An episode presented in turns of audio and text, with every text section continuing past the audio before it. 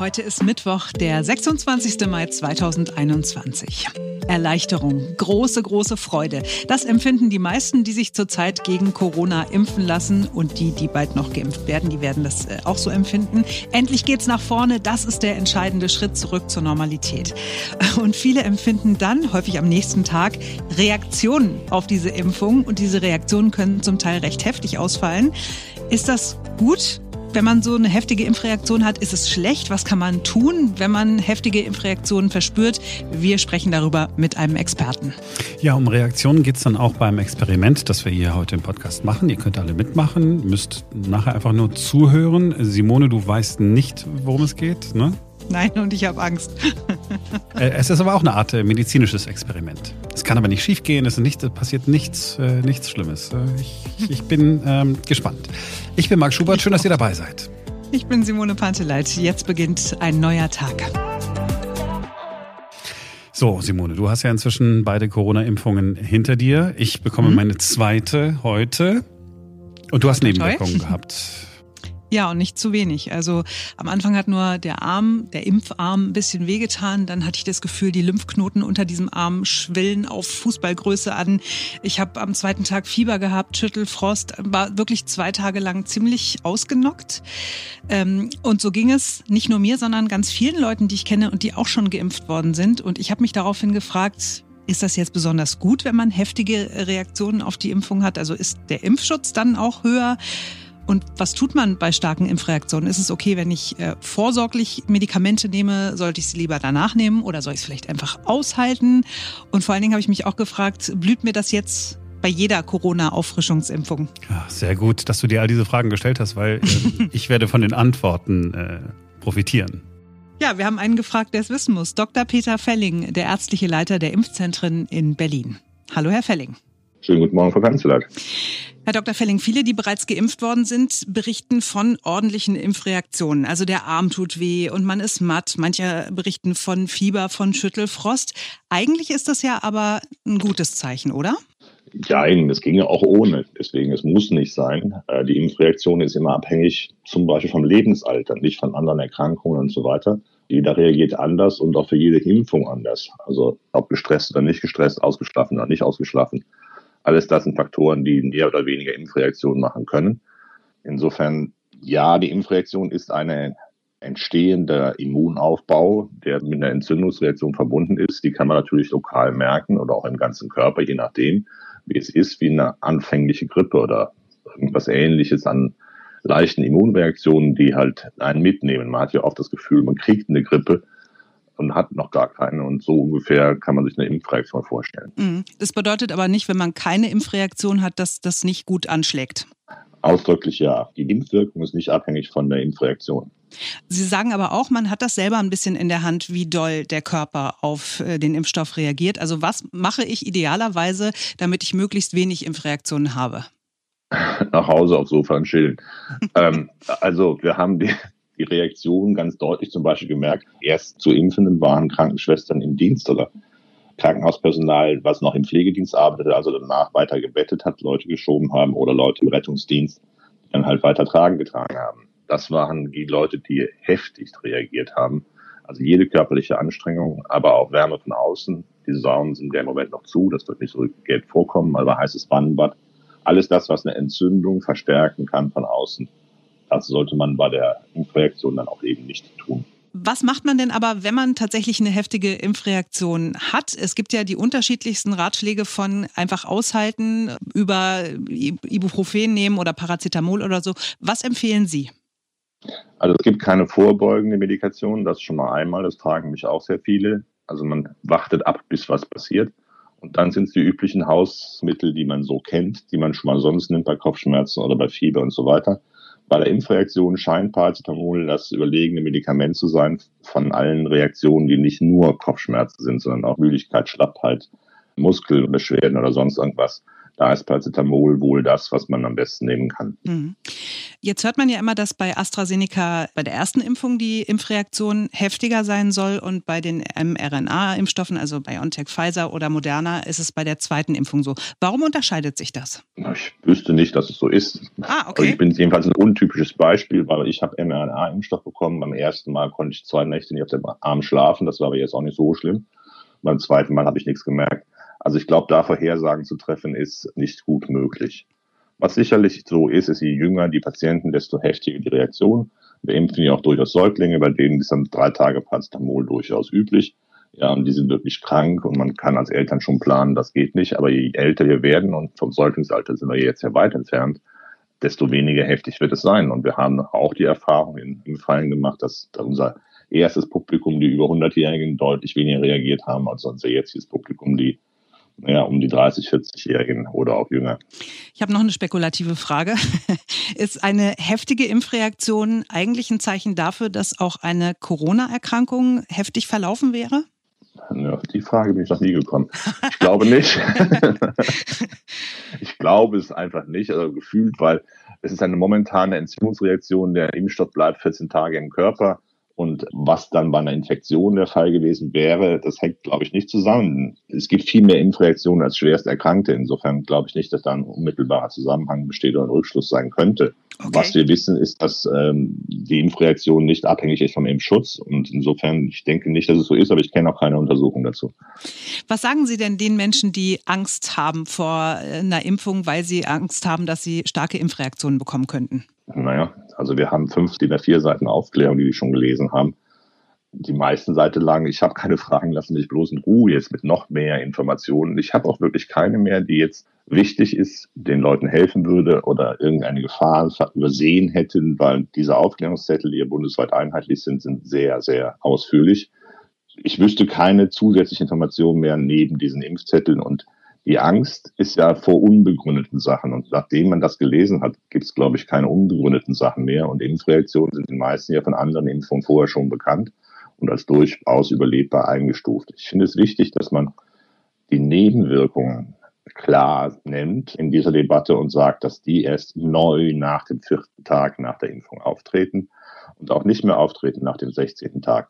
Denn das ist das Ungewöhnliche, dass man sagt, ich habe die normale Impfreaktion, die kenne ich, da darf ich meine Bordmittel auch gerne nutzen. Aber ich habe was Besonderes, auf das ich achten sollte, die Nebenwirkungen, aber die kommen nie vor dem vierten Tag. Mhm. Also muss ich nicht am ersten Tag nach der Impfung die Rettungsstellen oder so irgendwas gehen. Mhm. Das war mal zwischendurch so eine Phase. Aber ich glaube, die Information ist die beste Schutz vor Angst oder zu wissen, was auf einen zukommen kann, ist besser, als wenn man das äh, ahnt. Es sind ja aber immer noch etwa 25 Prozent äh, an Menschen, die mit, zumindest noch zögern, ob sie sich impfen lassen sollen. Ihr Appell, warum sollten auch diese Menschen sich den Peaks geben lassen? Um ja, die anderen mitzuschützen, sich selbst zu schützen und gesellschaftlich gleichgestellt zu sein. Weil es ist nicht mehr erklärlich, wenn 75 Prozent der Leute geimpft sind, dann sind wir ja in unserem Herdenschutz, den wir so sehr anstreben, warum wir dann immer noch alle Schutzmaßnahmen für andere machen sollten, wollten, hm. wenn ja offensichtlich bei so vielen Millionen geimpften Menschen keine große Gefahr von der Impfung ausgeht. Herr Dr. Felling, ich danke Ihnen ganz herzlich fürs Gespräch. Bitte, tschüss. Bis dann, ciao. So, damit sind wir jetzt äh, bei dem Experiment, das wir heute machen wollen. Also, ich gerne machen möchte. Ich will euch und dir, Simone, ähm, jetzt was vorspielen. Äh, das Einzige, mhm. was ihr tun müsst, einfach darauf achten, was ihr fühlt. Ist gar nicht esoterisch, ne? aber es geht jetzt gleich darum, wie geht's euch, wenn ihr hört, was ihr gleich hört. Es gibt kein falsch, kein richtig. Kann auch sein, dass ihr nichts fühlt. Ist auch völlig okay. Bist du soweit? Ja, ich habe ein bisschen Angst, aber ich, ich bin soweit, ja. ist harmlos. Mm.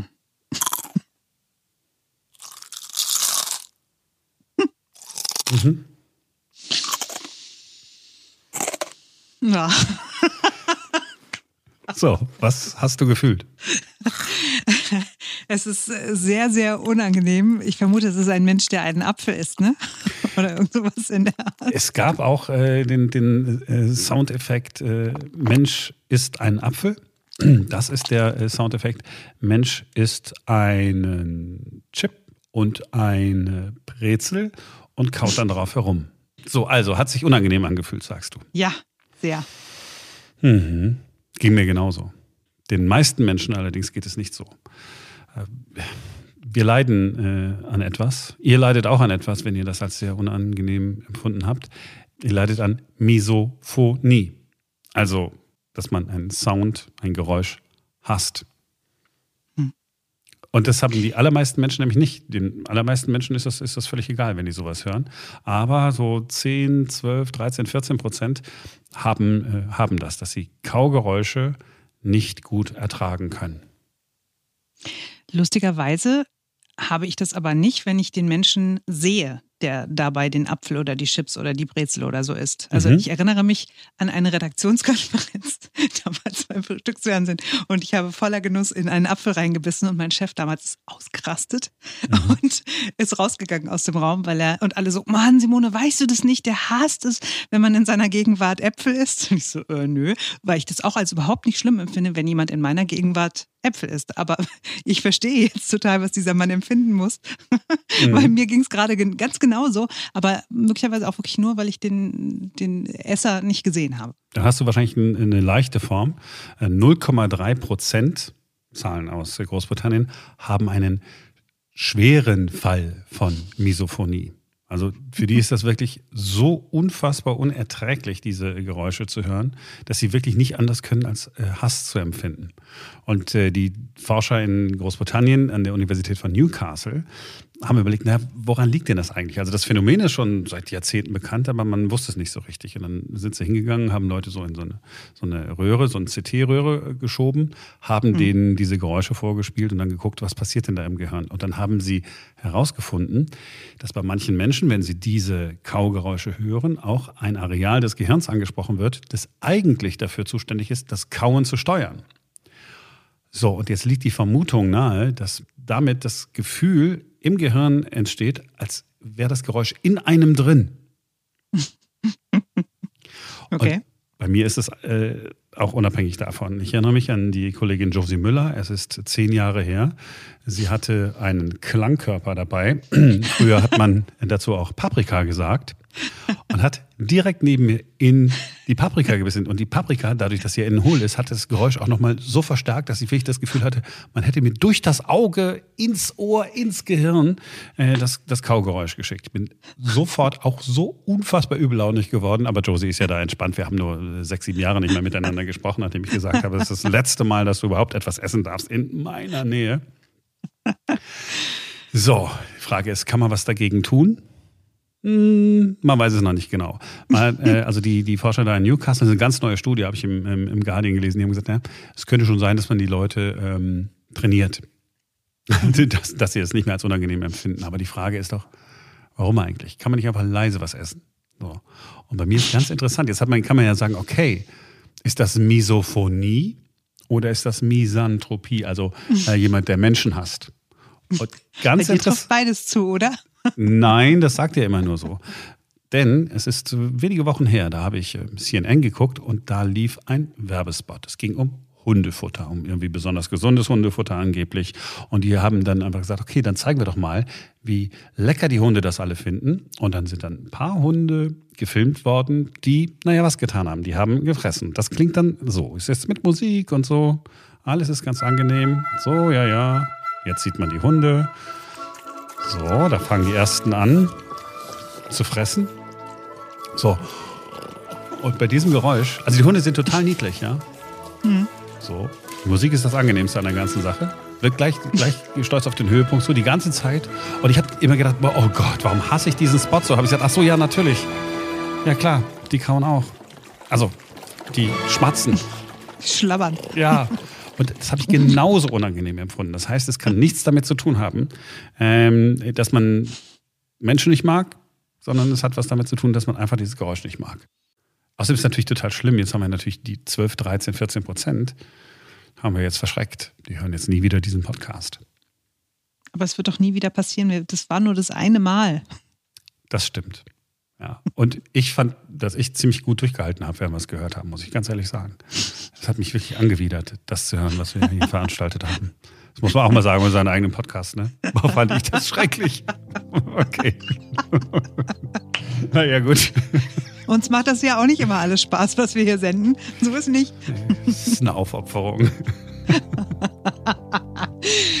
so, jetzt ist aber auch mal gut mit dem Aufopfern. Wir verabschieden uns für heute und äh, freuen uns, wenn ihr morgen wieder dabei seid, denn morgen ist wieder ein neuer Tag. Ich freue mich sehr.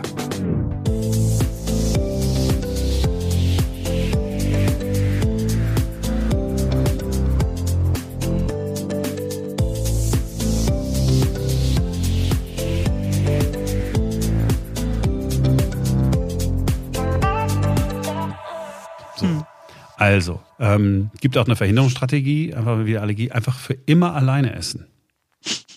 Kopfhörer aufsetzen würde auch gehen. Ja, das stimmt auch.